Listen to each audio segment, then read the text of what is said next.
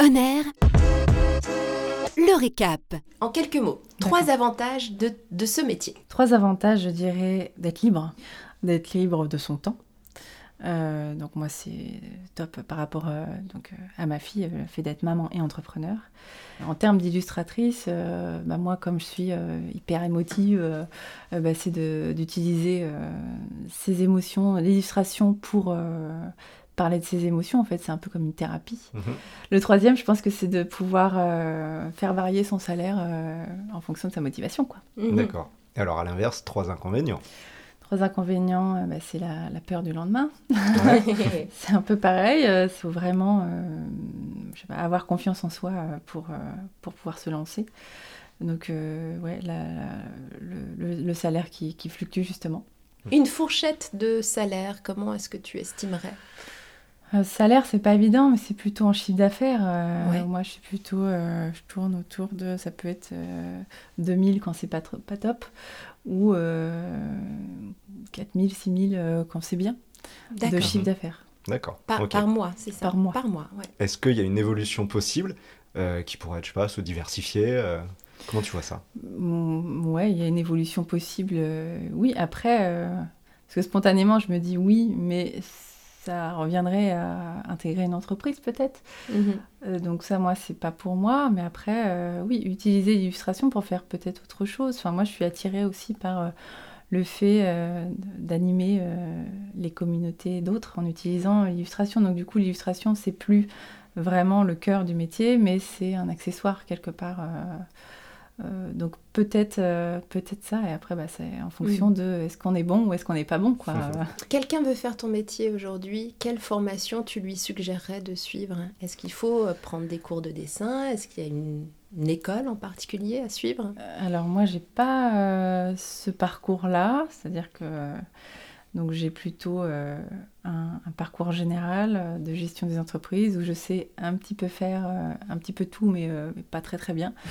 Et, pour le dessin, bon, so- soit oui, on, on intègre une école. ou d'illustrateur, enfin, je sais même pas si ça existe, Mhm. mais artistique. moi, j'ai pas suivi ce, ce parcours-là, c'est-à-dire que je suis plus dans s'exercer tous les jours en fait. Mais comme un enfant pourrait le faire, euh, un Mhm. enfant passionné par le dessin, voilà, c'était exerce-toi tous les jours. De la pratique. Euh, voire même, euh, alors c'est pas, euh, l'idée c'est pas de copier, mais c'est euh, s'inspirer euh, des autres, parce que moi je, je, je- j'illustre beaucoup de corps humains, mais le corps humain euh, à illustrer c'est pas évident, et comme j'ai ouais. pas euh, le, le- la formation euh, de dessin, euh, mais pas du tout, euh, du coup ça m'arrive souvent de, de prendre les illustrations, les positions des illustrations des autres, Oui. euh, pour essayer de m'entraîner. D'accord. Euh, et puis sinon, j'ai fait, euh, je me suis formée du coup après euh, avoir quitté ma boîte, euh, à la suite Adobe, c'est-à-dire euh, comment on utilise Illustrator, comment on Mhm. utilise euh, InDesign et Photoshop pour, euh, pour pouvoir continuer quoi. D'accord. Pour l'aspect technique euh, de pour la l'aspect hein, technique, ouais. mais après, euh, bon bah c'est euh, très, euh, ça part surtout du cœur et euh, D'accord. Le, le profil idéal qui, euh, qu'il faut, selon toi, pour euh, être une bonne illustratrice ou un bon illustrateur? Euh, bah, je pense qu'il faut être authentique.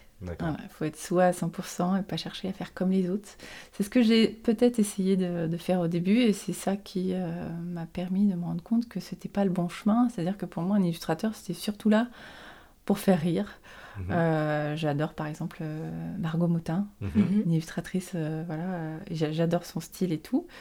Mais euh, je me dis, moi, je suis pas ça, je suis pas comme elle. Et en fait, bah non, t'es pas comme elle, euh, t'es Angèle, donc c'est pas ça. euh. Et donc, essaye de juste faire euh, comme tu es.